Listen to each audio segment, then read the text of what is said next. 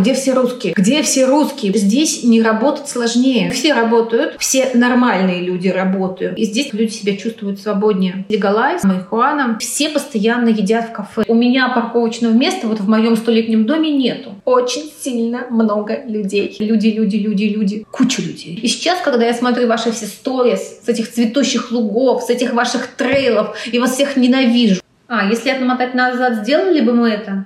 Наверное. Во-первых, привет, Вера. Я ужасно рада тебя видеть. Спасибо, что согласилась поболтать со мной и все рассказать. Как дела вообще? Привет. Как Барселона? Барселона прекрасно. Тут как бы вообще без вопросов. Э, это то, чего мы ожидали. И на самом деле все, что я ожидала, все, что, о чем мы говорили с тобой в мае, да, все эти плюсы, все эти минусы, здесь это так и есть. Я пересмотрела видео и хочу с тобой прямо по пунктам э, все твои ожидания, реальность, так сказать, сверить часы. Про уровень жизни. Вот эта легендарная фраза «я не собираюсь ужиматься». Твои ожидания были таковы, что Барселона такая же, как Лимассол, 800-1000 евро вы найдете жилье, что еда дешевле, что одежда дешевле. Единственная загвоздка, возможно, будет э, с школой, со школой для детей, но в целом плюс-минус ва- ваш уровень жизни останется таким же, как был на Кипре. Насколько вот это соответствует действительности? Вот это на самом деле прикольная тема. Все, что я тебе говорила, так и есть. Еда дешевле, одежда дешевле, и выбор очень сильно больше. Ну, просто очень сильно больше. А, квартиры. Ну, смотри, мы снимаем квартиру за 1100. Мы немножечко, так сказать, выбились из графика. А, все люди, кого я знаю, как бы, да, не сильно знакомые, они снимают квартиры а, в диапазоне от 700 до 1400. Это квартиры плюс-минус в одном районе, ну, как бы у них разница буквально пара станций метро, но, соответственно, с разным количеством удобств, да? с разным количеством окон, с разной площадью, с разным видом из окон. Это все как бы отражается на итоговой цене, да? Вот. И почему у нас стоит столько? А это, кстати, нормальная цена, и все удивляются, почему я такую квартиру сняла м- так дешево, так дешево, всего 1100 евро. На самом деле элемент удачи. У меня просто были завышенные требования, потому что как бы хотелось перейти на другой немножко уровень, не хотелось снижать качество своей жизни, да, иначе вообще какой смысл что-то менять, если у тебя в итоге получается хуже, чем было. Вот, поэтому я как бы искала квартиру по характеристикам, которые мне были важны. Вот. Ты как киприот это все прекрасно понимаешь, да? Деревянный пол, хорошие окна, отопление газовое желательно, то есть батарея. Вот, и это у меня сейчас все есть. Но мы как бы молчим, что есть и нюансы, да, то есть нет ванны, как, э, чтобы полежать. Здесь вообще это редкость. Ну как, у тебя есть ванна, да? А у меня есть ванна, да. да. Угу. А, у меня в двух комнатах нет окон, если что. Да ладно, ну типа прям в спальне? А, нет, ну или в каких-то у меня старый дом. В общем, момент такой. В Барселоне очень много странного жилья. Здесь очень много всего такого нетипичного. Вот. И, допустим, у меня дома, ему сто лет, вот этот вот. Соответственно, а, квартира занимает целый этаж, а дома стоят вплотную. И у тебя получается, что у тебя окна только спереди и сзади. В середине то, что комнаты, они только со слуховыми как-то окошками. В детской и в нашей комнате для велосипедов, комната для велосипедов, э, нет окон. Но есть э, здесь и очень хорошая, очень большое, оно дает немного света. И меня немножко, конечно, даже не смущает, куда оно выходит. Ну, я рассказывала, да, этот прикол, что у меня окно выходит на стену, а, но это оказалась стена школы, а на крыше которой у детей спортзалы, и когда я завтракаю, эти дети гуляют, и они мне машут, и кричат там, мол, сеньора! Вот такая сеньора такая ест. Поэтому, если я что-то ем, я опускаю жалюзи, если они там на крыше. Это такой нюанс, как бы сюрприз. Я, когда снимала, я не знала, что у меня тут школа за окошком. Вот. Так, это мы поговорили по цене, да? То есть ты выбираешь из этого диапазона по своему кошельку. У нас а, три спальни. Это мы считаем спальни, да, плюс living room, а, коридор и совмещенный санузел и кухня. Но нужно понимать, что это цена без мебели, да? Что здесь практически все нормальные квартиры, они сдаются без мебели, и мебель ты сам покупаешь. Как Уже. это было сложно, там, найти мебель, где вы ее брали? Боже мой, Марина, где берут все мебель? В Икее, потому что на самом деле ты просто ну, тупо не знаешь, куда тебе идти. Вот, и когда мы сняли эту квартиру, когда мы получили ключи, мы поехали в Икею и купили вживую сразу минимальный набор того, что нам нужно, потому что здесь не было ничего, кроме кухни. Ну, то есть кухонный гарнитур, холодильник, плита, это все полный комплект. И что очень важно, это все новое, потому что на самом деле для меня это было очень важно, потому что это, извините, рабочее место. Вот, и я выбирала квартиру по качеству кухни, потому что здесь очень много квартир, э, там такие кухни, они такие вот ну, такие вытянутые, как кишка. И получается, что у тебя с одной стороны кухонный гарнитур, с другой такая узкая, узкий проход, и, в общем-то, все. И мне это было неудобно. Мне хотелось какого-то ну, другого пространства. Вот. Но на самом деле прикольно получилось. Для у нас очень сейчас получается нетипичная для этого уровня цен планировка, скажем так. Многие гости подкаста называют hiking чуть ли не единственным досугом на Кипре, и я решила показать вам свой любимый trail для hike а – Cape Aspro в Писсури.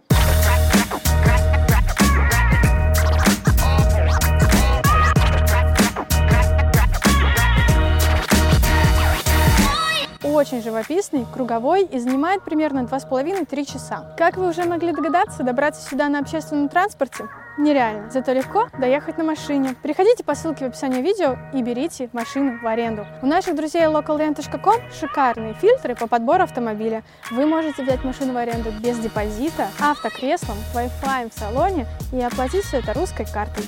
А если вы решили остаться на Кипре подольше, localrent.com предлагает шикарные условия для долгосрочной аренды, а корпоративным клиентам предоставляются скидки. Цены у localrent.com такие же, как у местных прокатчиков. Переходите по ссылке в описании видео и открывайте для себя Кипр. Долго искали это жилье? В чем прикол поиска жилья? Ты открываешь сайт, и вроде бы там много всего, и глаза-то у тебя разбегаются, но когда ты начинаешь прозванивать, а я не могу прозванивать. Нам пришлось просить специального человека за отдельные деньги звонить по объявлениям и договариваться о встречах. Оказывается, что часть квартир уже забронирована, часть квартир как бы записывают в очередь на просмотр, который начнется через две недели. Ну, не подходит такое, да? Это особенно про новостройки работает. Вот. А, и твой как бы сужается, сужается, сужается, варианты сужаются. И на самом деле мы нашли квартиру рекордно быстро. За не, ну, за, да, то есть за неделю мы выбрали, мы посмотрели буквально, может быть, штук пять, сразу я выбрала, и мы там сразу стали подписывать договор. Вот. Тем людям, у, которого, у которых нет э, контракта рабочего, им это гораздо тяжелее сделать.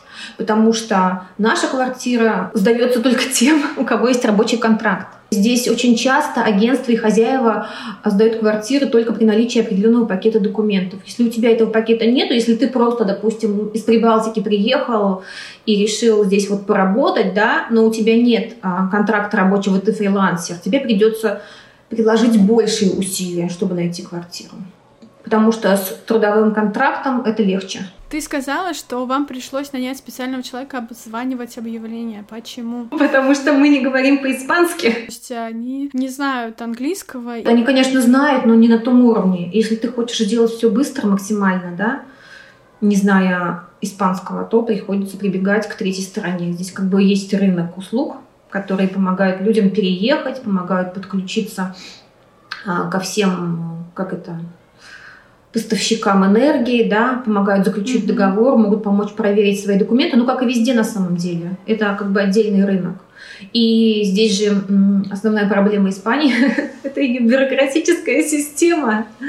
То есть для того, чтобы получить какие-то официальные документы, нужно сделать очень много телодвижений. И иногда их сделать просто ну, невозможно. То есть для того, чтобы податься там куда-то, а, нужно получить э, то, что называется по-русски талончик, по-испански сито, да, это просто действие космического масштаба, потому что их просто нету. А, блин, я на самом деле не специалист, потому что я сама себе этого никогда не делала, я это не брала никогда, потому что это, ну, пока вне моей сферы деятельности, вне моего понимания, как это работает, как работает эта система. То есть я это отдаю на аутсорс людям, которые это делают. Ну, может быть, потому что я немножко ленива. На самом деле это сложно, то есть потому что есть а, люди, в том числе русскоязычные, для которых это отдельный бизнес. То есть они берут оптом эти талоны и потом перепродают, в том числе своим со- соотечественникам за отдельные деньги.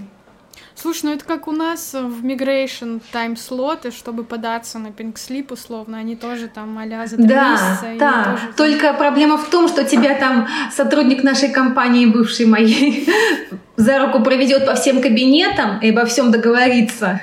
А здесь ты такой стоишь и офигеваешь просто. Вот я, кстати, сегодня пойду получать свою карточку ID я на самом деле подалась, а, подала все документы в октябре, и она должна была делаться 40 дней. Но потом были праздники, потом я болела короной, и, в общем-то, иду сегодня. А у твоего мужа да. есть? Ну, ему тоже надо забрать. А, то есть у вас с, с мая нет карточек? То есть вы в мае mm. приехали, или когда вы приехали? В мае же? В мае, да. И да. еще до, до января, Но... до февраля уже нет карточек? Ну, это потому что мы такие медленные на самом деле, потому что мы э, после Кипра очень расслабленные.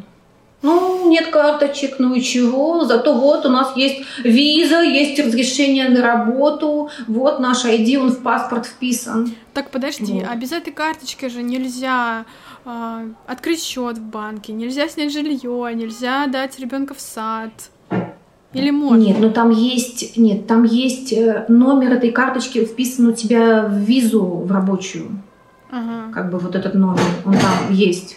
То есть у нас есть остальные все документы, у нас есть уже бесплатная медицинская страховка, которую мы сделали после прописки. То есть есть прописка, страховка. То есть дети по заведениям в одном заведении. Давай я сначала договорю про вот остальные сцены. В общем, смотрите, основной прикол для меня получился какой? Я уже это сказала, да, я повторю, еда дешевле, одежда дешевле, жилье примерно столько же. Основной вопрос это только школа. То есть мы сейчас вот прикидываем, у нас получается, мы, что мы на, на детей, на их вот это вот образование, развитие, школу, репетиторы и кружки тратим ну, в районе тысячи, получается, в месяц. У нас школа получастная, то, что называется концертада. То есть мы платим деньги, но эти деньги в некотором смысле символические. И у нас получается 700 евро где-то на двоих за месяц с едой. Обед, первое, второе и десерт. Вот причем первое это не суп, это может быть эм, как бы по-нашему это иногда два вторых. Суп иногда у них тоже бывает. А на каком языке у них э, школа? У нас считается трехязычная школа но основной язык преподавания — это каталанский, плюс английский, где-то 6 часов английского в неделю. Это больше, чем в государственных бесплатных школах. Все остальное на каталонском. И испанского, кстати, два часа в неделю только. Испанского в нашей школе меньше, чем английского. А, ну, это вообще отдельный разговор про количество испанского в школах Каталонии. Мы его затрагивать не будем, потому что это такая холиварная тема. А, вот. то есть, условно, они топят, короче, за каталонский. Да, каталонцы, они за каталонский язык. Испанцы по этому поводу возражают, потому что хотя бы 25% давайте нам испанского, а не то, ну, не то сколько, сколько часов есть. Вот. И что самое приятное в этой школе, это то, что она с 9 и до 5. К 9 мы приходим, у них уроки до часа, с часу до двух. У них э, перерыв. Ты можешь э, в этот перерыв ребенка забрать и покормить его дома, и потом к трем часам его привести. И я так делала первые две недели, но это оказалось, что я просто весь день бегаю вот туда-сюда, нахожу 8 километров просто для того, чтобы их это, ну, подвести и привести. И день у меня порезан на куски, нам, в общем, это не подошло, поэтому дети в школе с 9 до 5. Сначала они едят, а потом у них а, активности, такие внеклассные. Причем это не учитель их развлекает в этот перерыв. Для этого есть специальные учителя, как бы, ну, типа вожатых, которые ведут все эти кружки. То есть, допустим, каждый день у них отдельный кружок. Это бесплатно. Допустим, у Льва это хор, театр, что там еще, крафт, рисование. Какие-то вот. творческие штучки. Да, да, да. То есть это не для того, чтобы показать какой-то супер результат, нет, это просто для того, чтобы, чтобы развлечь ребенка в это время. И чтобы он немножко отдохнул от школы. И потом с 3 до 5 еще какие-то занятия. Вот. И на самом деле эта школа, она максимально отличается от кипрской. И от русской она отличается, ну, я даже не знаю, насколько сильно. Потому что даже это вообще это несравнимо абсолютно, потому что здесь, э, а, по крайней мере, в начальной школе, я не могу говорить о том, что потом, я говорю про начальную школу, здесь абсолютно другой смысл в обучении и абсолютно другая цель. Они не зациклены на вот, э, отрабатывании навыков письма, допустим, на отрабатывании какого-то счета на автомате, да. Здесь никто там никого не муштрует. А атмосфера такая доброжелательная, а, кстати, у моих детей, как и у всех детей, которые не знают языка, у них типа особая программа двухлетней адаптации, то есть для них это написано, по которой они учатся, с них, соответственно, меньше спрашивают. Ну, смотри, допустим, Лев в первом классе. Это 6 лет ему, да? С сентября по, соответственно, январь. Они уже были, допустим, на пасеке, в метро, в музее музыки, который Гауди построил. Потом они ездили в лес, в Монсини. Они очень сильно и очень часто куда-то выезжают всем классом. За все эти активности школа денег не берет, да, то есть уже как бы все включено в стоимость. И то есть это практически каждую неделю, ну раз в две недели они куда-то ездят, вот для того, чтобы у ребенка расширялся кругозор. А рядом с их классом отдельный класс, нам делали экскурсию в декабре, а, где они, сами дети сделали как бы лабораторию, где они сами изучают физические свойства предметов.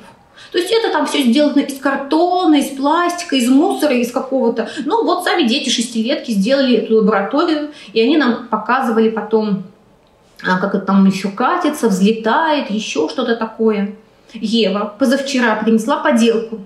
Поделка бумага. На бумагу внутри наклеена электрическая цепь. Потом ты вставляешь батарейку, и у тебя загорается лампочка. Поделка 8 лет. Мне кажется, у них очень многое направлено на то, чтобы люди учились э, взаимодействовать и договариваться. И чтобы люди учились совместно работать. То есть у них весь учебный процесс построен по типу проектов. У них каждый семестр свой какой-то проект, над которым они работают. И все обучение, оно крутится вокруг этого проекта. Нравится ли детям вот это все, новая школа, вот этот подход? Для Евы, которая два года отходила в английскую школу на Кипре, вот эта испанская школа начальная, она просто как пионер-лагерь.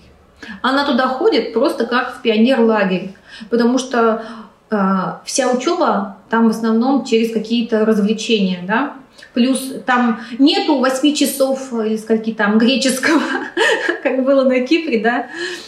Есть другие предметы. Вот. В общем, они младшеклассников ну как-то вообще не напрягают. Вообще все на расслабоне. Мне кажется, мои дети на расслабоне. Иногда мы думаем, что это, наверное, неправильно, что надо их немножко напрячь. Но, если честно, сейчас а, у моих детей нет свободных вечеров после школы, потому что у нас каждый день недели после школы, а они в школе до пяти, еще какая-то активность, кружок, логопед, репетитор. А в субботу бассейн и рисование. Бассейны рисования на Кипре тоже есть. Они чем-то отличаются от местных бассейнов и рисований? Цена, кстати, примерно та же самая. То есть э, все детские кружки, они в среднем ценовом диапазоне, как и на Кипре, примерно 10-9 евро за занятие. Отличается тем, наверное, что их больше, и ты всегда можешь выбрать что-то. Почему я такая довольная? Бассейн у меня через дорогу. Рисование через один кубик. Кубиком я называю то, как Барселона разделена на кварталы, да? То есть через один квартал очень близко у меня танцы немножко подальше, и рисование, и танцы — это русскоязычные кружки, потому что, ура, здесь тоже есть русскоязычные кружки. для того, чтобы ну, были русские друзья, да, потому что детям комфортнее, конечно, с русскими. Я вообще считаю, что я ну, за 8 месяцев очень удачно и очень комфортно устроила наш быт. Я всех пристроила по местам. То есть все заняты, все пределы, все, всем удобно, все развиваются. А ты? Я же начала учить испанский язык. Это очень интересно, начинать учить язык в зрелом возрасте, потому что ты понимаешь какие-то такие вещи, ну, автоматом, которые ты не можешь понять в детстве. Вот это забавно. Вопрос только, смогу ли я выучить его так же легко, как мои дети, это вообще другой вопрос, потому что мои дети а у них репетитор два раза в неделю каталанского языка, они уже отлично понимают каталонский, они на нем хорошо говорят. Не со мной, конечно, потому что я-то не понимаю, но они мне могут перевести уже и в магазине, там, и в бассейне, какие-то основные вещи они мне переведут. Ты заметила какую-то в них э, разницу? То есть, условно, на Кипре так или иначе большую часть времени проводили где-то на пляже, гуляя, там, бегая и так далее, а сейчас у вас какие-то развлечения, кружки, метро, музеи. Какая-то с ними произошла разница? Им это все интересно вообще? Ну, слушай, мои дети обожают музеи. Знаешь, э, такая штука с обратной стороной. Гораздо больше всего и гораздо больше соблазнов и гораздо больше способов потратить деньги. И в итоге, по факту, как я думаю, денег-то нужно побольше, чем на Кипре, потому что тебе есть на что их потратить, да? Почему мы на Кипре?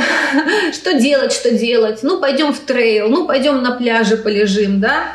А тут ты уже выбираешь. Когда ты начинаешь выбирать, он ничего вообще бесплатного как бы нету.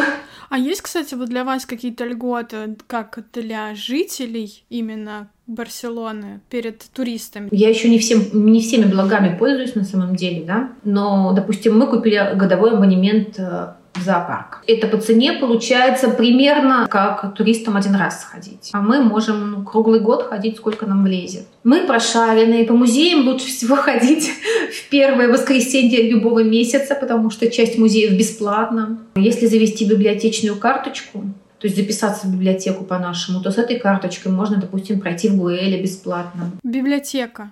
Там есть книжки на разных языках? Вообще, вот конкретно в нашей библиотеке Книжки в основном на каталонском и испанском, но есть возможность заказать книги на другом языке. То есть есть у них общая библиотечная система, и ты заказываешь просто книги, и тебе их привозят в эту библиотеку. Давай пойдем дальше по пунктам из нашего прошлого видео. Мне очень интересен пункт э, про друзей, помним твой спич про типичную русскую девушку на Кипре, которая ничего не делает, которая жена программиста. Как дела обстоят с типичными русскими девушками в Барселоне? С кем ты дружишь? Есть ли там такой феномен, как жена айтишника и так далее? Хороший вопрос на самом деле. Во-первых, да, я здесь, конечно, познакомилась с большим количеством русскоязычных девушек, русскоязычных детей, и немножко их мужей. И да, кое-кто из них программисты. Не все. Я еще живу в таком районе, где очень много офисов современных. Поэтому здесь немножко сконцентрировано вот это все. То есть, если бы я жила в каком-то а, верхнем районе, в богатом, да, а, наверняка там бы не было программистов. Когда мы приехали и гуляли каждый день в нашем районе, я вообще не встречала русских. Я думала, боже мой, где все русские? Где все русские? Почему я их не встречаю? У меня дети просто изнывали в компании друг друга. Так вот, я думала, где все русские? Где же они? Никого не встретили, вообще никого не встретили. Ну, вообще, наверное, уехали на родину отдохнуть. Так вот, когда мы пошли в школу в сентябре, там такая политика, в нашей школе, по крайней мере, что они иностранных детей знакомят с детьми такой же национальности, чтобы те помогли им адаптироваться немного, показали, объяснили на их языке, где что находится. Вот, и, соответственно, нас тоже, Еву познакомили с русской девочкой. А и, о счастье, а в его параллели не было русскоязычных детей. И, о счастье, мама ее оказалась хореографом, так что мы сразу нашли русские танцы, на которые ходит куча русских детей, у которых есть русские мамы. Вот, и теперь мы имеем а, большую русскоязычную компанию. У нас, опять же, еще русское рисование и вообще просто русская тусовка по блину. Чем отличается кипрская жена программиста от э, барселонской жены программиста? Понимаешь, опыт у меня ограниченный. Я не могу обобщать всех, да, я знаю ограниченное количество людей. Я могу делать выводы только на основании своего опыта. Те люди, кого я знаю, часть из них а, работает part-time, ну, в смысле, частично, да. Допустим, что-то преподает, танцы, рисование, еще что-то. Часть работает а, дома, фриланс, да, но тоже не, не, не, не все время. А часть не работает. И это нормально. Не, на самом деле, понимаешь, здесь не работать сложнее, потому что здесь, ну, все работают, как мне кажется, все нормальные люди работают или стараются работать, потому что здесь очень большой процент людей, которые не работают в принципе. То есть это, это бомжи, это какие-то иммигранты, допустим, североамерик... североамериканские, североафриканские, конечно, которые живут на пособие, да. Вот. Здесь очень публика такая разномастная, и очень интересно наблюдать за людьми, очень интересно наблюдать именно просто за толпой, потому что эта толпа, она настолько разная, и здесь на самом деле, мне кажется, люди себя чувствуют свободнее. Те испанцы, кого я вижу, да, они как-то, ну, все достаточно расслабленные. Так, слушай, ну киприоты тоже даже расслабленные. В каком ты имеешь в виду смысле? Мне кажется, киприоты, они очень любят показывать себя. Вот они любят нарядиться, показать, какие у них сумки, какая обувь, какие они все вот такие вот. Потому что все таки замкнутое сообщество, да, а здесь э, такое многонациональное сообщество, что ты просто, ну, все очень просто относятся именно к внешнему виду. И поэтому здесь такое разнообразие именно стилей, видов людей, я не знаю, прически, макияжи самые-самые-самые необычные. Там всякие бабульки с зелеными ирокезами. Ну, расскажи тогда еще немного про испанцев в целом. Добрые ли они? На самом деле, из моих наблюдений про Барселону, давай не будем обобщать, да, про Барселону, не, не про Испанию. Кто работает в Барселоне больше всех, это, конечно, китайцы. Ну, потому что здесь есть такое понятие, как китайские магазины, где можно купить все. Это такое маленькое джамбо локальное, которое есть на каждой улице. Вот здесь на каждой улице один, два, три китайских кафетериев. Это такие типа кафе а, без изысканной кухни, но ты там можешь перекусить э, легко и недорого. Чем, допустим, отличается Барселона от ну, от Кипра и от России, да, от моего предыдущего опыта. Весь рабочий класс, все сотрудники каких-то муниципальных структур, там уборщики, еще какие-нибудь водопроводчики или еще просто какие-то монтажники. Они просто, для них абсолютно нормально посреди дня пойти там на обед в такое же кафе вот в китайское, посидеть там, как люди этот час, там пожевать свою картошку. Э, запить пивом, пойти дальше работать, и это абсолютно нормально, им это как бы ну по карману. И мне вообще иногда кажется, что здесь все постоянно едят в кафе. Может быть, потому что я живу в таком районе, где одни кафе, и там постоянно сидят люди и что-то едят, едят, едят. И пьют, конечно же, с обеда начиная. А еще потому что здесь легалайз, здесь разрешена марихуана. Очень часто ты просто идешь там или сидишь где-то и начинаешь ощущать. И я думаю, иногда может быть, они поэтому тут такие расслабленные. А, я думала, ты скажешь, может, они поэтому так много едят. Периодически снимают стресс таким способом.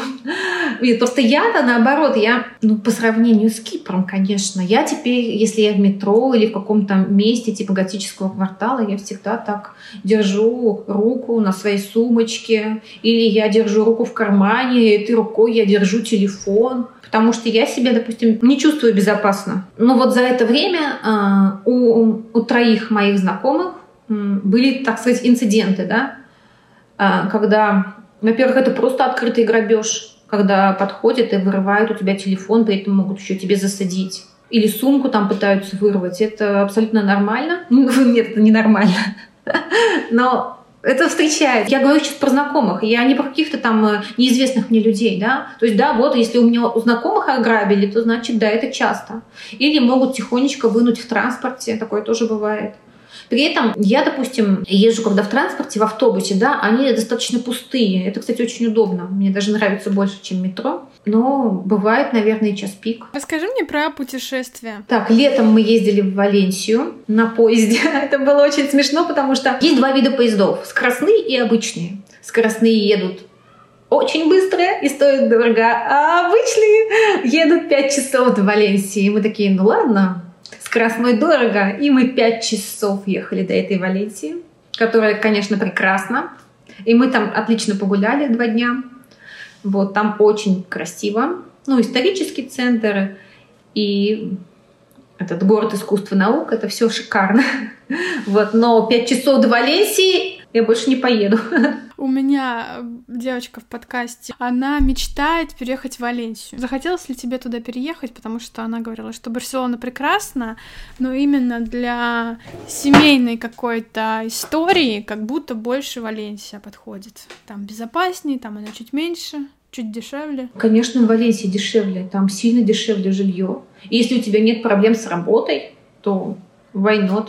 Просто большинство а, рабочих мест, именно если мы говорим о высокооплачиваемой работе, оно сосредоточено в Барселоне. Если ты каким-то сторонним способом зарабатываешь, ради бога, там красиво, да. Вся группа, с которой я изучаю испанский, они все живут в Валенсии, и учительница моя тоже в Валенсии живет. В эти выходные, вот, которые прошли, мы ездили в Жирону. В этот раз мы были умнее.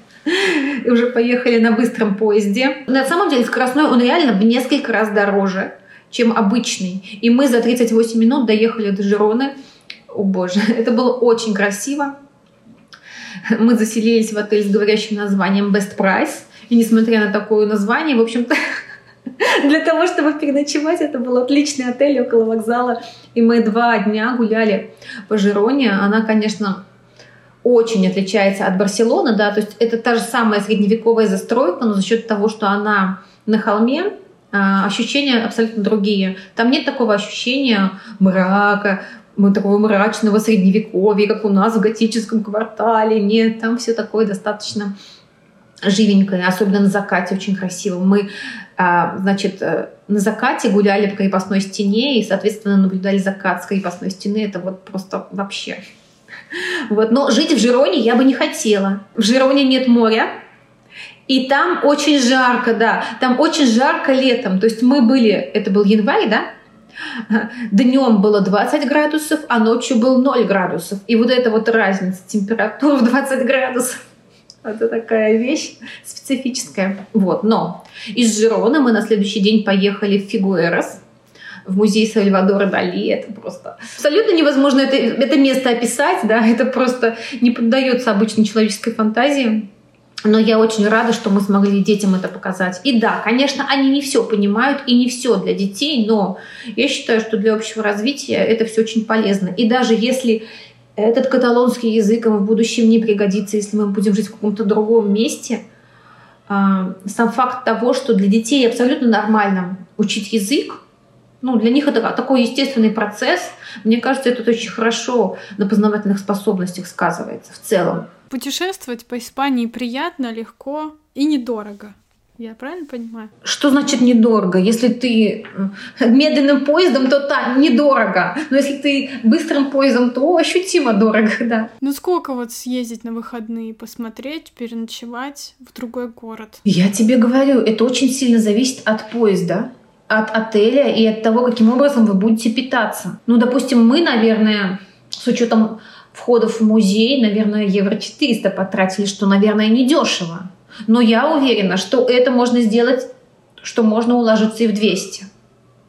Но у нас четверть человек, да, а не знаете, у меня у детей очень хороший аппетит. А чего вы машину не покупаете? Планируете вообще или как? Машина, это, конечно, замечательно. Вопрос только, куда ее ставить? У меня парковочного места вот в моем столетнем доме нету. А на улице реально очень плохо с парковкой в нашем районе. То есть, если у тебя есть машина, тебе придется ее ставить где-то в соседнем районе и все равно до нее добираться. И опять же, пользоваться машиной придется только в выходные, потому что у меня все в пешей доступности. Я же так хорошо устроилась, что у меня все в пешей доступности. У нас уже не работа в трех минутах ходьбы, извините, в трех минутах ходьбы. Школа 15 минут ходьбы, супермаркет полторы минуты ходьбы. Ну, это я просто такое место выбрала. Можно жить в другом месте. Если бы я жила где-то в пригороде или в маленьком городочке, да, где расстояния другие, то, конечно, да, машина была бы необходимостью. И сейчас тоже хочется машину, хочется выбраться там куда-то в лес, походить по глуши.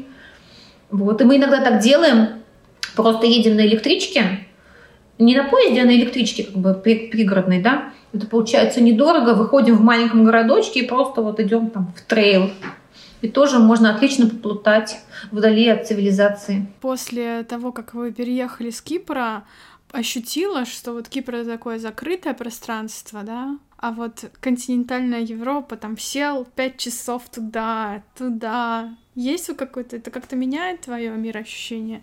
Знаешь, очень сильно меняет мироощущение то, что нельзя просто прийти на пустой пляж и одной посидеть на пляже, как у нас в Лимассоле. Ты пришла, села на пустой пляж и посидела спокойно на песочке. Первый был мой шок, когда мы переехали, я пошла на ближайший пляж. Там просто было очень сильно много людей. Это же пляж широкий, 50 метров, соответственно, это люди, люди, люди, люди. Это, конечно, не очень нравится. Я знаю, понимаю, что где-то есть безлюдные пляжи, да, но для этого нужна машина, потому что, конечно, до безлюдного пляжа ты на общественном транспорте не доедешь. Вот, и для этого хочется машину, чтобы убежать от людей. А это напрягает, да? Люди, конечно, напрягают. А что, тебя не напрягают люди? Вот ты когда ходишь по Кипру, по улице, да, вот вокруг, там вообще людей полтора человека. А здесь я выхожу, и у меня просто ну, всегда куча людей. Вот просто куча людей. Ты знаешь, когда мы снимали квартиру, я же очень торопилась, и у меня в итоге нету одного очень важного момента в квартире. У меня нет террасы, у меня есть только маленький-маленький декоративный балкончик на котором особо не развернешься. А вот так вот, чтобы террасы, чтобы всем выйти, посидеть на воздухе, этого нет. И мне вот не хватает вот этого. Мне кажется, в Барселоне, в принципе, не очень-то много террас в таких больших домах. Ой, слушай, нет, на самом деле тут наоборот везде террасы. Ты просто их не видела. Они же на крыше, они во внутренних дворах. Это очень на самом деле распространено. Вот эта вот застройка квадратами, да, когда у тебя по периметру дома, она внутри практически всегда пустая и там у всех на первом этаже есть какой-то патио. Расскажи, нравится это путешествовать по итогу? Ну, как ты поняла, за границу мы еще не ездили, да, потому что сначала у нас не было прививок, потом у нас появились прививки, но это нам не помогло. А так это на самом деле все еще дешево. И мне все еще рукой подать до Франции. Скучаешь ли ты по Кипру? Я ждала этого вопроса. Да, это абсолютно логичный вопрос. И на него абсолютно логичный ответ, конечно же, да потому что я все-таки люблю Кипр. Я знала, что ты меня спросишь именно, да, я думала, ты начнешь с этого вопроса. Конечно, скучаю. А как же по-другому? Если бы я его не любила, если бы я там страдала, мучилась от жары или еще чего-то, другой вопрос, да. Но если ты уезжаешь из места, которое ты любил, скучать по нему это абсолютно нормально. И сейчас, когда я смотрю ваши все сторис с этих цветущих лугов, с этих ваших трейлов, я вас всех ненавижу. Да шутка люблю за эти, сколько там прошло, за 8 месяцев мне, нам, нам, конечно, очень много раз хотелось вернуться, оказаться обратно в своей, в своей квартире, в своей знакомой ситуации, где все за тебя делают, где не нужно особо напрягать мозги, шевелиться, хотелось просто посидеть в спокойствии. Э, да, конечно, потому что ситуация, она в любом случае некомфортная. Я тебя уверяю, даже когда ты хочешь куда-то переехать, и в итоге ты переезжаешь, ты, ты не можешь э, до конца предположить, как твой мозг отреагирует вообще на изменения, и как ты себя в итоге будешь чувствовать. Это стресс, это стресс в любом случае. Даже если ты этого очень хотела. И я считаю, что я этого стресса просто вот так вот хватанула. Детям, кстати, моим было пофиг. А им это... Они очень легко адаптируются к новой ситуации, для них все нормально. Скажи, какие плюсы у Кипра перед, перед Барселоной? Я, я тебе расскажу так. В общем, когда я людям здесь, в Барселоне, говорила, что э, на Кипре нас все устраивало, и что нам платили за английскую школу, за английский садик, что нам дали машину новую, что у нас был там свой частный врач русскоговорящий, что все врачи есть русскоговорящие. На нас просто смотрели вот такими глазами, говорили, вы что, вообще вы в своем уме, зачем вообще вы это сделали, ребята? Потому что здесь, извините, э, английская школа абсолютно неприподъемная вещь. Ну, про машину тоже молчим, да? Когда я вспоминаю наши корпоративы, вот, вот, когда мне хочется пустить слезу. Потому что эти испанские корпоративы, это просто вот очень-очень грустное зрелище. Я уже сказала, да, что э, все, как мы ожидали. Никто с тобой как с писаной торбой, как с яйцом не носится и пылинки с тебя не сдувает. Ты сам, пожалуйста, за себя все делай и сам решай, а, как тебе жить, как тебе удобнее. Сам разбирайся а, в этом непонятном языке, в этих структурах, где все на каком-то непонятном языке, да. И это на самом деле тяжело. И это требует усилий, потому что это, ну, для меня это сильный дискомфорт. Да, я, конечно, постоянно использую Google Translate в компьютере, в телефоне, там каждый день письма из школы я перевожу, и иногда это результат, конечно, отличается, наверное, от того, что они хотели мне сказать. Во-первых, я все еще не отучилась говорить «а у нас на Кипре». И это не шутка, это реально так. А вот у нас на Кипре, говорю я всем подряд. И, в общем-то, это основная тема моих разговоров, потому что это как бы такой интересный опыт жизни в другой европейской стране. И хочешь не хочешь, все равно приходится сравнивать как там, как тут, и постоянно, постоянно ты все это сравниваешь. Хотя это дело неблагодарное, конечно, сравнивать. Ты бы вернулась на Кипр? Как ты себе это представляешь? А, здравствуйте, ребята, я, я, я вернулась, вы ждали меня?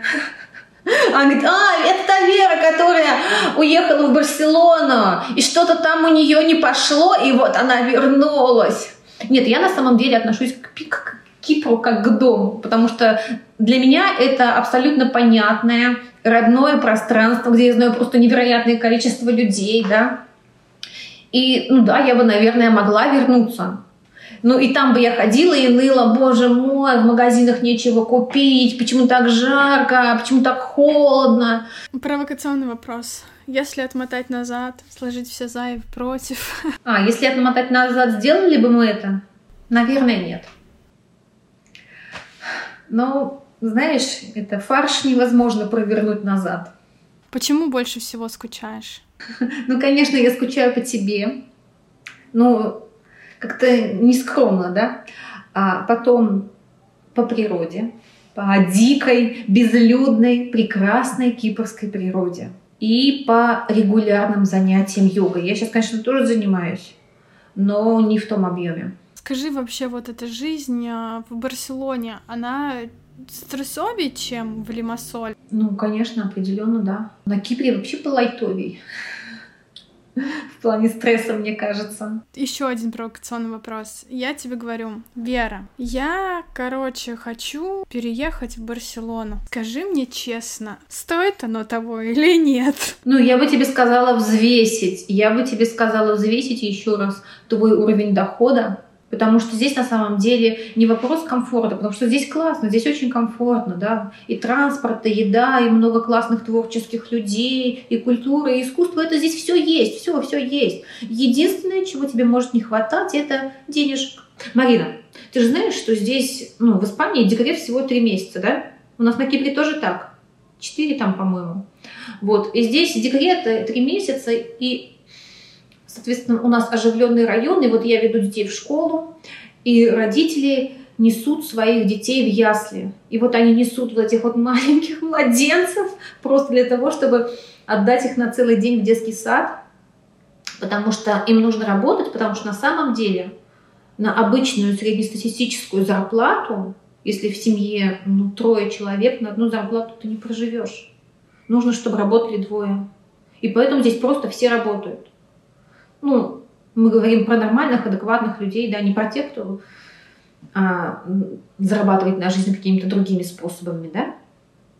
Обычные испанцы, они все работают. У нас репетитор у моих детей, классный каталонский парень, он работает на трех работах. Так, ну и вопрос закономер. У тебя же есть рабочая виза. Почему ты не работаешь? Я что, горячий пирожок, который это рвут с руками? Давайте будем объективны. Кому я нахрен здесь сдалась без испанского или каталонского языка? Что я могу сделать? Я могу что-то делать, но только на русскоязычную а, аудиторию. Ребята, ваших детей случайно не нужно научить истории России? Вот это единственное, чему я могу научить, простите. Ну, это не горячий пирожок. Здесь есть как бы определенное количество русскоязычных кружков, да, и там все вакансии заняты. И я как бы не вижу смысла для того, чтобы развиваться в этой сфере деятельности. Если я не развиваюсь в этой сфере деятельности, да, которая у меня по диплому, то значит мне нужно что-то другое. И да, у меня, конечно, есть некоторые идеи, Ну, пока они еще в стадии идей, и я, если честно, прокрастинирую немножко в эту сторону, знаешь, но как главное что, лежать в сторону цели тоже неплохо. Ты еще говорила, что я как историк э, мне будет э, такой кайф жить в Барселоне, но все это смотреть. Это хотя бы сбылось? Конечно. Да, да. Что значит хотя бы? Каждый день я... У меня экстаз моих глаз каждый день. Я иду, и мне красиво всегда. Потому вот это на самом деле не шутка, я не привираю, потому что эстетически здесь прекрасный город. Он действительно очень красиво построен. Люди его строили с любовью и, видимо, с большими деньгами. В общем, я живу в районе, где застройка начала 20 века, и на самом деле очень красиво. Ну, извини, мне просто нужно рассказать про мой самый замечательный район. Это Паблиноу, ребята. Обратите внимание на Паблиноу. Это самый развивающийся район, он близко от моря, он близко от центра, и он очень технологичный. То есть здесь вот эта вот историческая застройка в перемешку с небоскребами, с какими-то там а, центрами дизайна, искусства, еще чего-то. Здесь очень много творческой молодежи и просто как такой моментик. Здесь очень много пенсионеров, потому что здесь эти дома престарелых находятся, и этих бабулечек на колясках целый день у меня по району катают. И вот вы знаете, что на самом деле по поводу уровня жизни? Вот когда мне будет 90 лет, я хочу, чтобы меня а, катали по улице или там вдоль моря а, на колясочке. Я не хочу а, выносить табуретку на балкон и смотреть с пятого этажа в своем спальном районе, как там жизнь где-то внизу бурлит, а я сижу и, в общем-то, не имею физической возможности в этом участвовать. Ну, просто так, маленькая ремарка. Спасибо, Вера, за этот разговор. Я тебя, на самом деле, жду в гости на Кипр, показать тебе твои любимые места. Знаю, что вы не вернетесь, но каждый день на это надеюсь. Вот ты знаешь, что мы не вернемся на Кипр, а я вот, допустим, уже ни в чем в этой жизни не уверена. Ну вот, так поэтому я тебя и жду. Было очень приятно с тобой поболтать. Мне тоже было приятно выговориться. Знаете, иногда просто есть такая потребность отпустить информацию, чтобы меня как хомячка не разрывало изнутри. Марин, Барселона, она классная, она действительно красивая, и я знаю, что как бы тысячи людей мечтают здесь побывать, там столько же мечтают здесь жить. Но а, жизнь, она отличается как бы от туристической поездки. И в процессе жизни приходится решать самые обычные бытовые вопросы. Где что купить, я не знаю, там, как, как где что починить, как оказать себе медицинские услуги быстро. И это на самом деле сложно все и стрессово, и к этому нужно приноровиться. А чтобы приноровиться, чтобы понять, как это все работает, как работает система, нужно время. И я не могу сказать, что я сто процентов приноровилась. Нет, за 8 месяцев, конечно же, я не встроилась в испанскую систему вообще никак. Да, я создала себе комфортную жизнь, комфортные условия. У меня как бы есть все для досуга, для жизни извините, для досуга, для жизни, да, но я не могу сказать, что я каким-то образом адаптировалась. Не знаю, может быть, это более длительный процесс. Наверняка это более длительный процесс. Так что я ничего не обещаю, я даже не могу сказать, останемся мы здесь навсегда или не навсегда, и куда дальше. Я, честно, я понимаю, что изменять жизнь и куда-то там двигаться, это на самом деле очень сложно. И это здесь вопрос даже не в деньгах, а вопрос просто у тебя в голове. И особенно чем старше мы становимся, а мы тут как бы уже не сильно молоды. Хотя, знаете, вот по поводу молодости забыла сказать. Я себя здесь чувствую гораздо моложе, чем в России, потому что на самом деле здесь в Испании 40 это, знаете, новые 30. Вот реально, потому что все родители, все родители детей, э, одноклассников моих детей, они меня старше лет на 10. Вот так вот. Так что, девочки, если кто-то думает, что он уже ну, для России староват и ничего вас не ждет в будущем, пожалуйста, смените место дислокации на страну с более широкими взглядами на это. Все как, люди, кому здесь 30, они, ну, как бы еще подростки практически, они могут жить с родителями, так же, как на Кипре, да? И из-за качества жизни же длительность жизни увеличивается, да? Средиземноморская диета, опять же, красное вино, оливковое масло. Вот, и все к 40 годам только обзаводятся семьей. Это как бы не новость. Ладно, Марин, что, давай заканчивать? Ну что, пойду я за своей карточкой. И буду уже законным жителем Испании. Все меня, конечно, покоробило, когда ты сказала, что нашла квартиру за 1100 трехкомнатную в хорошем районе. И я еще такая, о, так ну как и в Лимассоле в целом.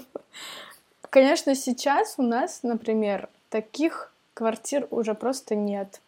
Что насчет Барселоны. Нужно понимать, да, что Барселона она же больше, чем Лимассол. И, в принципе, предложений здесь изначально было больше, и вариантов больше. Но, да, рынок жилья сейчас он такой взбодренный, потому что по понятным причинам количество людей, которые приехали в город, очень сильно увеличилось. Вот, все ищут жилье, и это жилье, оно уменьшается катастрофически. Можно, конечно, найти за 2000 классную квартиру. Есть люди, которые находят за полторы и так далее. Но нужно понимать, да, что э, наличие документов, контракта на работу, это все облегчает поиски. Если этого нету, просто усложняется. Не все хотят сдавать на самом деле, как я поняла, а, новоприбывшим, потому что переживают, что те не будут платить, потому что они не платежеспособны. Ну, на самом деле, не все не платежеспособны, прямо скажем. Очень много обеспеченных людей приехало, и это тоже факт. То есть наравне с теми, кто заселился в отеле от Красного Креста, да, определенный процент людей приехал, которые сами себе могут все позволить, в общем-то. Расскажи вообще, много ли приехало людей, как это ощущается? Здесь э, какой алгоритм? А, они могут приехать в Барселону, а, прийти в Красный Крест, и дальше Красный Крест распределяет уже дальше по Испании, потому что мест в самой Барселоне уже не осталось, и Красный Крест предоставляет жилье. Это может быть в трех часах езды от Барселоны, в пяти часах езды от Барселоны. Могут отправить вообще на юг. Вот. Но на самом деле очень много людей приехало, да. Потому что просто больше места, чем на Кипре, да, и это не остров. И можно доехать бесплатно на бесплатных поездах. Какие вообще э, Испания дает э, льготы беженцам? Пособий в Испании для а, беженцев нет, потому что им, во-первых, присваивается статус не беженцы, она дает им временное убежище. И считается, что это лучше, чем беженство, потому что временное убежище, э, временное убежище оно дает разрешение на работу. То есть после получения документов ты можешь идти работать. Да?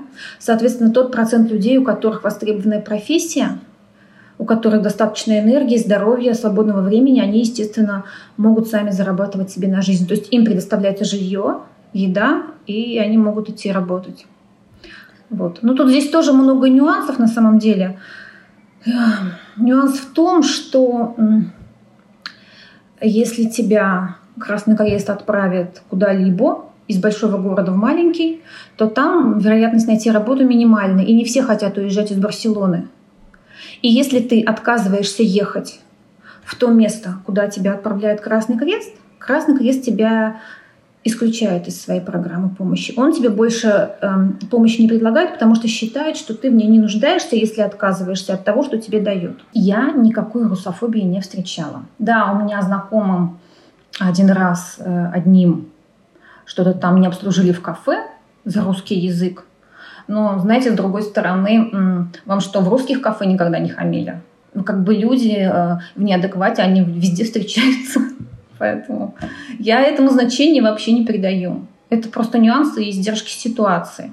И на самом деле это объективные издержки, я бы сказала. Когда ты спрашиваешь, спрашиваешь, поменялось ли что-то в моей жизни, ты что спрашиваешь про мое волонтерство, так типа подкат или что? Или я должна рассказать, какая я хорошая девочка в белом пальто? Мне неудобно себя хвалить, но вот знаете, иногда живу и думаю, а, боже, ну нельзя, нельзя быть такой хорошей, Вера, давай какую-нибудь гадость сделай. А потом сижу, отрываю этикетки от чайных пакетиков, чтобы вот пакетик в био, а этикетку в бумажку. Где-то уже два месяца, где-то с середины марта примерно, раз в неделю я хожу а, в волонтерский центр. Мы помогаем украинцам, которые сюда приехали. Это не благотворительная организация, это просто абсолютная из ничего созданная инициатива людьми, которые с помощью других добрых людей собирают а, продукты первой необходимости, бытовую химию первой необходимости, одежду по сезону, там, по требованию. И это мы все раздаем тем людям, которые приехали. У некоторых людей просто элементарно нет сменной одежды, потому что они приехали, ну, когда было еще прохладно, сейчас жарища, им нечего одеть. Ну, слушайте, это очевидные вещи, да? Я не знаю, что об этом рассказывать, потому что на самом деле это такая вещь, она вот держится на добром слове, там, на добром деле людей. То есть у нас нет постоянной финансовой помощи, мы не можем... В общем, бывает так, что мы вообще ничего не можем выдать, потому что у нас вообще все закончилось. Да, и, кстати, а, практически все, ну, может быть, 90%, они все говорят по-русски. Вот, ну, мне кажется, я уже и украинский понимаю. Ну, я делаю все, что могу, потому что на самом деле, объективно, я больше не могу ничего сделать. Очень а, грустно осознавать, что в твоем родном государстве, там, я не знаю, тебе могут дать 15 лет за то, что ты раздаешь украинским женщинам прокладки, или там какую-то ношеную обувь детям. Это все очень сильно расстраивает.